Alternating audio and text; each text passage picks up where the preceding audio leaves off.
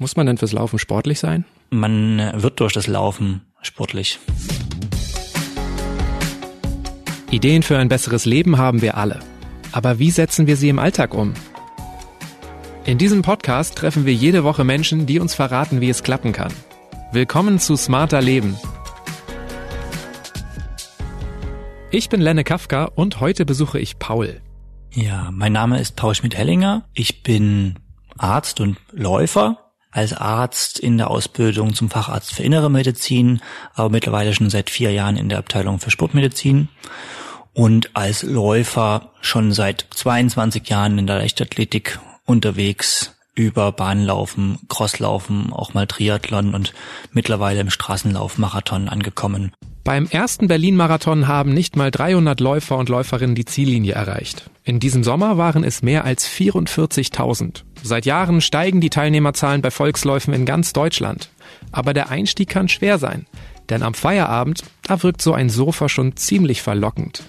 Paul hat diesen Punkt überwunden. Morgens rennt er regelmäßig zur Berliner Charité, denn dort arbeitet er als Sportmediziner. Und auch die Leichtathletik-Nationalmannschaft lässt sich von ihm ärztlich betreuen. Hier im Podcast verrät er, wie sich Fortgeschrittene und Anfänger fürs Training motivieren können. Erzähl mir doch mal am Anfang kurz, wie bist du zum Laufen gekommen? Wenn ich mich so ganz früh erinnere, habe ich so eine Szene im Kopf, dass ich eigentlich so als Kind keinen zum Spielen hatte und dann einfach so die Straße mit dem Ball prellend hoch und runter gerannt bin und das irgendwie total cool fand. Und in der fünften Klasse bin ich dann zum ähm, Leichtathletikverein mit irgendeinem Kumpel mitgegangen, weil ich dachte, ja, da bestimmt, bin ich bestimmt ganz gut. Und irgendwie beim ersten Training habe ich da so den aktuellen Bezirksmeister im Crosslauf einfach hinten raus abgezogen und da. Ohne Training vorher. Ja, da ähm, wusste ich, okay, ich denke, ich bin ganz gut, obwohl ich klein bin. Ja. Wie ist denn das? Also du hast als Kind angefangen zu laufen. Das ist ja gar nicht so verbreitet, weil so als Kind, wenn ich mich zurückerinnere, ich wollte immer einen Ball haben. Laufen hatte nie was Spielerisches. Beim Fußballtraining war Laufen immer die nervige halbe Stunde am Anfang. Ich glaube, wenn man selber noch nie bis an die eigene Leistungsgrenze gekommen ist, kann man das oft nicht verstehen, was der Reiz daran ist. Was würdest du sagen, ist das Reizvolle am Laufen? Also jetzt aus dieser kindheitlichen Erinnerung ist das halt schon bei mir persönlich dieser leistungssportliche Aspekt dass man nach außen vermeintlich körperlich benachteiligt ist, weil man irgendwie dünn und schmal und klein ist und aber halt doch schneller als die anderen. Also den Reiz immer weiter die Zeiten zu unterbieten. Genau. Im Beispiel sind das halt die coole Passabfolgung, das Tor und der Sieg da. Und beim Laufen ist das halt entweder der Sieg gegen den anderen, aber auch die Verbesserung der Zeit. Es ist letztendlich auch eine Sportart, die jeder machen kann? Definitiv. Also wir sind ja fürs Laufen letztendlich gemacht. Muss man denn fürs Laufen sportlich sein? Man wird durch das Laufen sportlich. Das ist eigentlich das Wichtige. Klingt vielversprechend. Also habe ich Paul nach Tipps gefragt, wie man anfangen oder wieder einsteigen kann. Wie oft, wie lang oder wie schnell man laufen sollte. Er hat mir dann auch verraten, welche Ziele man sich setzen sollte und mit welchem kleinen Trick jeder leicht checken kann, welches Tempo zur eigenen Kondition passt. Also wenn jetzt jemand gar keinen Sport macht, also so eine Stufe Null, was sozusagen das Fitnesslevel angeht, beginnt man in der Regel mit dreimal acht Minuten pro Woche. Das oh. wir bei letztendlich einer Wochen-Netto-Trainingszeit von 30 Minuten, also 24 Minuten beginnen und dann steigert man um 10 Prozent oder sagen wir eine Minute pro Woche. Also das ist jetzt wirklich Status absolut, ich fahre nur mit dem Auto und sitze nur im Büro, bin aber jetzt nicht extrem übergewichtig. Und was würdest du jetzt so sagen, wenn man so als Wiedereinsteiger, also sagen wir mal, man hat so die ganze Jugend im Fußballverein oder Tennis gespielt, dann kam irgendwann die Arbeit und irgendwann denkt man so, jetzt mhm. muss ich mal wieder was machen. Ähm, selbst ähm, wenn ich habe jetzt hier sage ich mal die Turnnationalmannschaft auch in Betreuung, die sagen dann okay, ich mache als Erwärmung drei Minuten Schwingen auf dem Pferd ähm, aber sollte halt vielleicht doch mal für die Ausdauer ein bisschen laufen gehen, dann beginne ich bei denen mit äh, dreimal 20 Minuten pro Woche und dann wird das Ganze auch um 10 Prozent pro Woche gesteigert und sage ich mal so ein guter Durchschnitt, wenn man jetzt nicht nur läuft, vielleicht auch ein bisschen nach Fahrrad fährt, dann ist zum Beispiel super, wenn man es schafft, dreimal 40 Minuten die Woche laufen zu gehen. Das wäre, sage ich mal, so das Ziel, dreimal 20 Minuten die Woche beginnen, dann mit verschiedenen Inhalten gegebenenfalls auch und vielleicht so auf dreimal 40 Minuten erstmal so zu steigen als Basistraining. Und dann, dann kann man über Wettkämpfe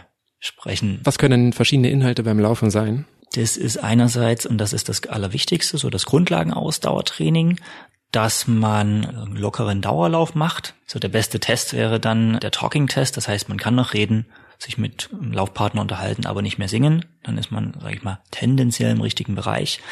Das kann aber auch sein ein Intervalltraining. Das heißt, auch zum Beispiel für jemanden, für den rein motorisch Laufen beispielsweise bei 8 kmh für das Herz-Kreislauf-System schon zu hart ist, der kann auch seinen Grundlagenausdauer als Walking machen und dann wäre Laufen beispielsweise zehnmal eine Minute schneller laufen mit einer Minute gehen dazwischen, also als Intervalltraining, ne?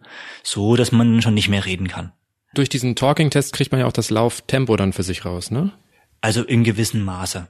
Wie ist denn das eigentlich am Anfang? Wie wichtig sind Ziele? Zehn Kilometer oder Halbmarathon sind, glaube ich, so klassische Einstiegsziele, die man so haben kann. Ist natürlich so als Wiedereinstieg oder auch sozusagen einfach so Einstieg ähm, ein kleines Wettkampfziel auf jeden Fall super. Weil nur dieses, ich muss wieder fitter werden, ohne irgendwie ein gewisses Datum, wo man dann auch mal eine Leistung abliefern muss, ist das tatsächlich ein bisschen schwieriger. Eigentlich fast für jeden, jetzt aktuell kommen wieder mehr und mehr die Firmenläufer auf, ist das eigentlich so das beste Einstiegsmodell. Die sind so drei bis acht Kilometer, meistens fünf Kilometer und zu diesen fünf Kilometern das kann eigentlich fast jeder in einem gewissen Zeitrahmen auch tatsächlich schaffen. Und was würdest du sagen, so ein größeres Ziel, zehn Kilometer, wie lange sollte man mhm. davor trainiert haben? Kommt drauf an natürlich wieder auf das Niveau, aber von null auf zehn Kilometer finde ich immer besser ein halbes Jahr und nicht irgendwie ein Vierteljahr. Ansonsten finde ich die zehn Kilometer an sich ein super Trainingsziel.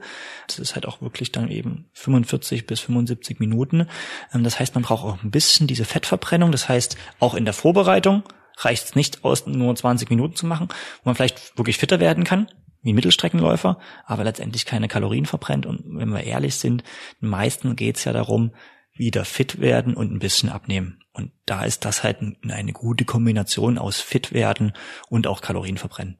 Alle anderen Dinge, Halbmarathon in irgendwie zwei bis zweieinhalb Stunden, das ist nichts für ein erstes Ziel wird häufig trotzdem gemacht, weil das, sage ich mal, so en vogue ist und weil es auch der Halbmarathon ist. Aber ich finde trotzdem ein Zehner als Ziel ist viel, viel sinnvoller, weil man dann auch erstmal grundlegend an der, sage ich mal, Geschwindigkeit und an wirklich einer allgemeinen Lauffähigkeit arbeitet und sich nicht einfach nur zweieinhalb Stunden ins Ziel schlürft, sondern halt auch zehn Kilometer wirklich läuft. Du hast eben so angedeutet, ähm, man ist dann ungefähr eine Stunde am Laufen und das ist dann auch eine, eine ganz gute Trainingslänge. Genau. Eine Stunde laufen, das ist dann doch schon deutlich mehr als eine kleine Runde um den Ententeich. Das Schöne am Laufen ist, für ein längeres Training braucht es trotzdem nicht unbedingt mehr an Ausrüstung.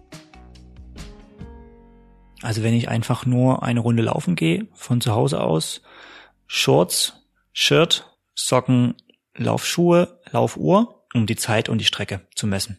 Wenn ich irgendwie so ein bisschen Motivation brauche und nicht mit anderen renne, dann tatsächlich Headset um Musik abzuspielen und für den Sicherheitsaspekt im Falle das Handy, aber das ist jetzt nichts Spezielles, was man nur als Läufer hat. Du sprichst ja. das Handy an, was hältst du von so Lauf-Apps?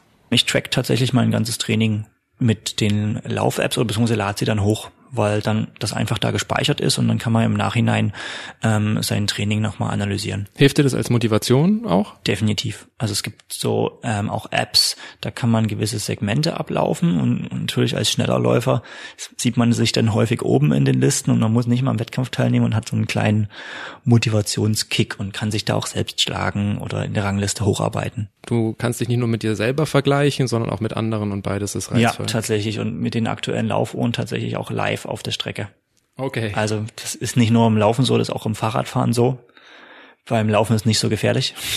Und du hast eben sogar die Socken erwähnt. Brauchst du da spezielle Socken? Ab fünf Kilometer geht das los, wenn man dann wirklich irgendwie in so einer Baumwollsocke mit so einer dicken Naht rennt oder irgendein komisches Nylon, was dann heiß wird, dann ist das schon unangenehm. Von daher irgendwie eine spezielle Laufsocke oder ähm, Sportsocke ist dann auf jeden Fall schon von Vorteil. Bei einem Laufschuh, bei einem richtig guten, ähm, die kosten gar nicht so wenig. Mhm. Worauf kommt es an? Also sind zwei Dinge, die eigentlich entscheidend ist. Man sollte eigentlich mal gerade drinstehen und wenn man reinschlüpft und die ersten Schritte mitgeht, sollte man sich absolut wohlfühlen. Da darf nichts drücken, nichts irgendwie ziehen. Das ist ganz, ganz wichtig. Und es gibt mittlerweile so eine große Auswahl, dass man jetzt nicht sagt, oh, ich nehme jetzt hier den und der drückt zwar ein bisschen, aber der ist gerade im Angebot und deswegen sollte ich den nehmen.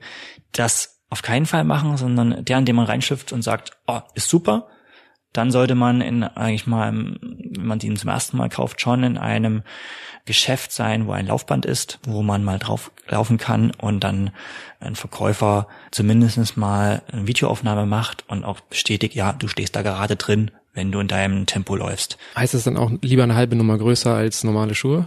Man sollte um seine eigentliche Schuhgröße auf jeden Fall drum herum probieren. Beim Laufschuh ist es schon wichtig, dass insbesondere vorne im Zehenbereich schon noch ein halber Finger Platz ist, weil man doch beim Laufen ein bisschen Platz braucht, dass sozusagen man keine Blasen an den Zähnen bekommt oder dass sich die, die ähm, Zehennägel ausbricht. Was kostet ein guter Laufschuh ungefähr? Neu sind die mittlerweile schon so bei 100 bis 150 oder sogar mal 180 Euro. Wer aber jetzt eigentlich mal Durchschnitt ist, und auch nicht plant, sofort den Marathon zu laufen, wenn man da halt in den 80 Euro Schuh im Angebot oder den 70 Euro Schuh im Angebot schlüpft und der fühlt sich gut an, dann ist das auch vollkommen in Ordnung. Also man muss auch nicht immer die aktuellste Farbe kaufen. Paul hält den deutschen Rekord über 50 Kilometer. Und während andere eine Folge ihrer Lieblingsserie gucken, rennt er einen Halbmarathon in knapp 64 Minuten. Aber auch er ist manchmal zu müde zum Laufen oder hat keine Lust auf Dehnübungen. Hast du eigentlich am Anfang irgendwas falsch gemacht? Hast du auch mal zu schnell trainiert, zu viel? Erinnerst du dich an irgendwelche Dinge, wo du sagst, boah, das waren einfach wirklich Anfängerfehler? Nicht nur Anfängerfehler, als, als Leistungssportler rutscht man da eigentlich wieder rein, dass man zu schnell, zu viel aufs Mal, also zu viel Umfang, zu intensiv trainiert und sich dann entsprechend eine Verletzung holt. Also diese 10% Steigerung während eines Trainingszyklus. Auch die halte ich halt eben manchmal nicht ein. Aber auf der anderen Seite äh, die Pflege des Ganzen. Also nicht einfach nur mehr, mehr laufen, sondern man braucht dann halt auch Koordinationstraining, Rumpfkrafttraining, Selbstmassage für die Muskulatur, Dehnung, Sauna, solche Dinge. Und das wird dann halt immer weniger, wenn man einfach auch zum Beispiel abends zu müde ist, nach dem Training auf einer Couch hochzukommen, nochmal in die Sauna zu gehen. Wie so. pflichtbewusst bist du bei sowas? Dann kommt es wieder auf das Ziel drauf an. Das Ziel motiviert dich dann? Ja, weil man dann sagt, okay, ich möchte ja unbedingt bis dahin durchkommen und dann sind halt andere Dinge auch wieder weniger wichtig, einfach auch vom, vom Zeitvolumen. Aber du musst ja letztendlich auch immer so eine Grundfitness halten. Ne? Also wenn du jetzt auch mal gerade keinen Wettkampf hast, mhm. ähm, wie motivierst du dich dann nach so einem langen Arbeitstag? Wir sitzen hier gerade in der Charité. Du sitzt vor deinem Schreibtisch, siehst auch ein bisschen so aus, als ob du schon gearbeitet hast. Wie würdest du dich jetzt motivieren? Eigentlich mache ich das mittlerweile so, dass ich am liebsten morgens trainiere, weil ich dann einfach erholt bin vom Schlaf, von der Nacht, gelegen habe, die Beine sozusagen sich ausruhen konnten und dann versuche ich möglichst aktiv auf die Arbeit zu kommen. Zumindestens Fahrrad fahren und nachmittags, entweder ist das halt so, dass ich mich tatsächlich verabredet habe, mit anderen noch eine Runde ähm, laufen zu gehen. Das heißt, das du hast einfach Sportkleidung hier mit am Arbeitsplatz. Genau. Das ist eigentlich meine äh, sozusagen Arbeitswegkleidung, ist es primär erstmal Sportkleidung. Und auch schon das erstmal, dass man da alles dabei hat und erstmal die Option hat, das überhaupt zu machen. Wenn ich jetzt hier so wirklich einen langen Tag habe und müde bin, sei es durch vieles Training oder vielleicht auch einfach Schlafmangel, dann ist es tatsächlich so, wenn ich es nicht schon kurz in der Mittagspause geschafft habe, einen kleinen Coffee-Nap zu machen, habe ich hier ähm, unter dem Schreibtisch eine Yogamatte und dann, bevor ich sozusagen, wenn dann die offizielle Arbeitszeit vorbei ist, lege ich mich im Fall halt auch nochmal zehn Minuten hin und versuche sozusagen nochmal Kräfte zu tanken. Und ansonsten sind das halt tatsächlich manchmal so kleine Dinge, also wie dieses von Mitte bis zum Ring zu rennen. Ich weiß nicht, wie viel man genau spart. Ich glaube 1,30 Euro zwischen einem A-B-Ticket und einem A-B-C-Ticket. Und wenn ich dann sage, okay, ich renne jetzt fünf Kilometer und spare damit 1,30 Euro, voll cool, kann ich mir eigentlich Google-Eis kaufen. So. Okay, also Belohnungen für, für Ja, also diese kleinen Dinge. Hast du sonst noch irgendwelche weiteren Tricks, wie du es schaffst, dich selbst zu motivieren? Ähm, wenn man das ganze Laufen ins Digitale letztendlich ähm, rüberbringt. Wenn man einen Trainingsplan verfolgt oder ein Wettkampfziel hat, das auch nach außen öffentlich kundzutun und damit bisschen sich auch den Druck zu erhöhen, da hält man sich eher an die eigenen Regeln, an die eigenen gesetzten Ziele, also nicht zu viel und auch nicht zu wenig, als wenn man nur sich selbst so ein bisschen rechtfertigen muss. Und ähm, wenn man dafür dann halt Zuspruch bekommt, dann ist das ein absoluter Motivationsaspekt. Und das ist wahrscheinlich dann ein positiver Druck, weil du auch, wenn es gut läuft und wenn du dich daran hältst, dann bekommst du ja wahrscheinlich auch äh, entsprechende Kommentare, Likes. Genau, und wenn wir da wieder bei dem Thema Dopamin sind, da ist ja auch nachgewiesen, dass auch das ähm, Dopamin freisetzt. Besonders motivierend ist es ja, nicht allein zu trainieren. Zum Glück gibt es seit einigen Jahren immer mehr Möglichkeiten, sich auch offenen Laufgruppen anzuschließen. Auch Paul trainiert so und kennt deshalb die Vorzüge dieser Treffen.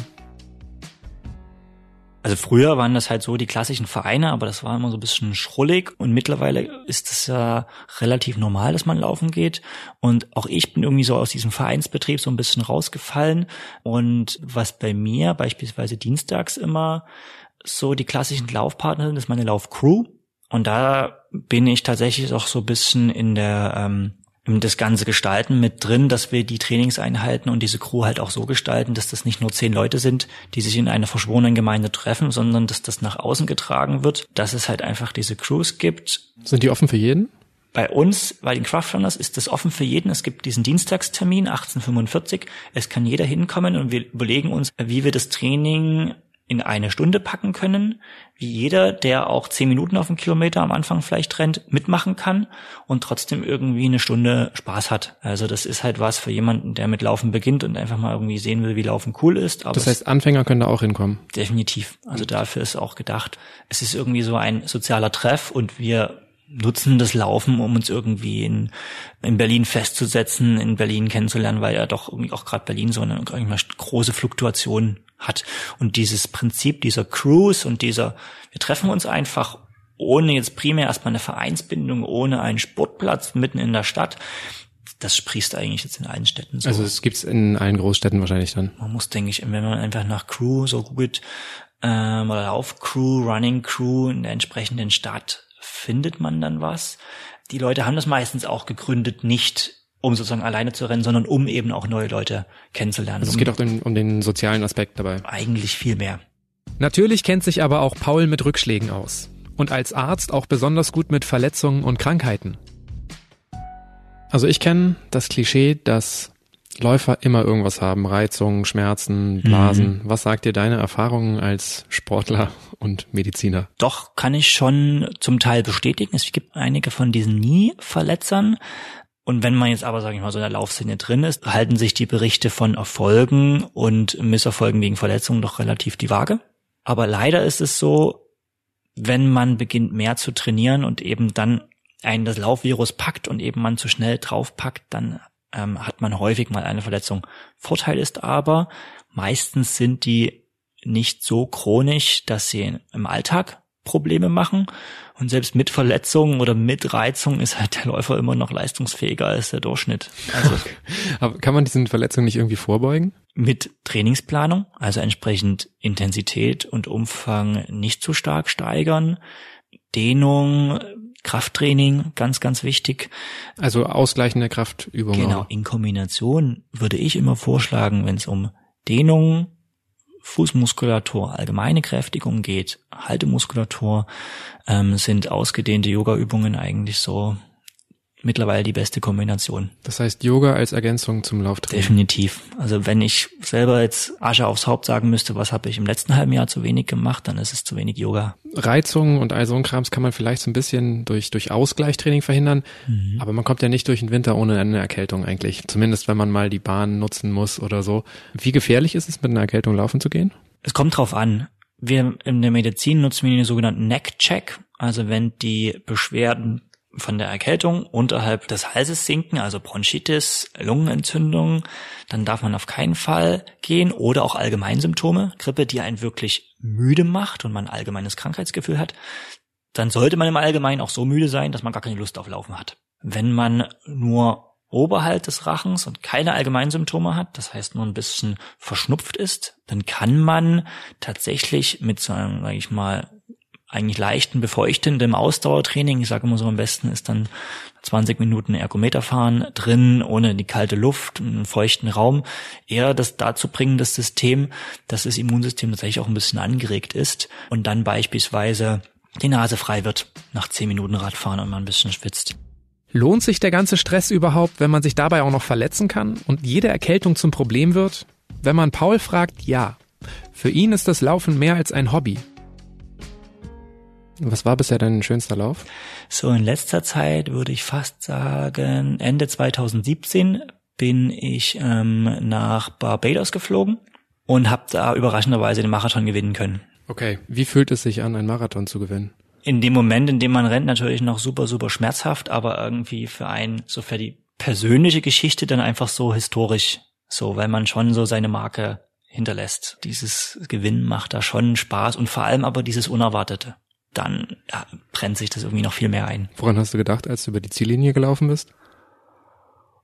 Ich habe es geschafft, ohne bewusstlos zu werden, weil es super heiß war. Wie heiß war das? 32, 34 Grad und Sonne. Also, okay. also wirklich kurz, kurz vor kurz vorm Hitzschlag. Ja. Was bedeutet Laufen eigentlich für dich? Für mich ist das eigentlich ein Großteil meines Alltags. Ich denke, nicht nur das Laufen, aber allgemein die Bewegung, sozusagen das, was man am, am Tag über sich bewegt, der Körper einen gewissen Drang dazu, ist schon eine gewisse Abhängigkeit äh, definitiv auch da um zu funktionieren, um auch geistig zu funktionieren, gehört für mich die Bewegung da eigentlich dazu mittlerweile. eine Sucht für dich? Kommt drauf an. Ich denke, von außen betrachtet erfüllt das Laufen schon viele Kriterien der Sucht. Es ist halt dann die Frage, wie verhält man sich, wenn man eine Verletzung hat, ich sage immer so das Beispiel, wenn man jetzt nicht laufen kann und sich dann psychisch bisschen entzügig fühlt, ja, fühlt man sich nicht anders entzügig, als wenn einem gerade die Wohnung weggenommen wird, also eine gewisse Regelmäßigkeit. Von, von daher ist das für mich jetzt nicht gleich eine Sucht. Ja. Du hast mir im äh, Vorgespräch erzählt, dass du mhm. verletzt bist. Mhm. Da bist du jetzt auf Entzug, oder? Ja, ja, also merkt man, denke ich, auch so über den Tag hinweg, so über die Stimmungsschwankungen und dass man sich so das Augenmerk am Tag auf andere Dinge legen muss, was einem irgendwie so sehr, sehr wichtig ist. Ich glaube es immer, mir persönlich ist immer wichtig, so Highlights zu haben und wenn das halt nicht das Training ist, müssen das dann sozusagen andere Dinge sein, für die man brennt. Weil das Laufen ist schon was, wofür ich brenne. Was ist im Moment dein Ersatz-Highlight? Ich renoviere gerade mit meiner Frau unser neues Haus, da die Gartenarbeit Ah, so. Auch was Körperliches auf jeden Fall. Ja, genau. Aber auch da muss ich sozusagen mich zurückhalten. Aber man merkt, man hat den Drang nach Bewegung. Ja. Sag mir zum Abschluss vielleicht noch einfach mal, warum fühlt sich ein Abend auf der Couch einfach besser an, wenn man vorher eine Runde laufen war? Also schon die Gewissheit, etwas gemacht zu haben. Der Unterschied auch zwischen Belastung, Schmerz und dann auch wieder deutlich weniger Schmerz, weil sozusagen das Gehirn reagiert ja irgendwie immer auf Verbesserungen. Ne? Und von Sitzen auf Liegen ist jetzt nicht irgendwie eine tolle Verbesserung, ne? Außer man hat den ganzen Tag auf einer Messe gestanden und musste 16 Stunden da arbeiten. Wenn man aber laufen war und da ein sehr hohes Aktivitätsniveau hatte und dann ein ganz, ganz niedriges, dann ist der Abstand so groß und darauf reagieren alle Rezeptoren in unserem Körper. Das heißt, es lässt sich sogar medizinisch begründen, wirklich. Definitiv. Paul Schmidt-Hellinger ist auch bei Instagram aktiv. Auf dem Account at Running Power könnt ihr ihm folgen. Und das war's wieder mit Smarter Leben. Wenn ihr Feedback oder Themenvorschläge habt, dann schreibt uns gern eine Mail an smarterleben@spiegel.de. Die nächste Episode hört ihr dann ab kommendem Samstag auf spiegel.de, Spotify, Castbox und natürlich in allen anderen gängigen Podcast-Apps. Falls ihr uns bei Apple Podcasts hört, könnt ihr uns dort gerne eine Bewertung hinterlassen. Ich bin Lenne Kafka und bei der Produktion dieses Podcasts werde ich unterstützt von Johannes Kückens, Wiebke Rasmussen, Philipp Wackler und Yasemin Yüksel. Unsere Musik kommt von Audioboutique. Tschüss, bis zum nächsten Mal.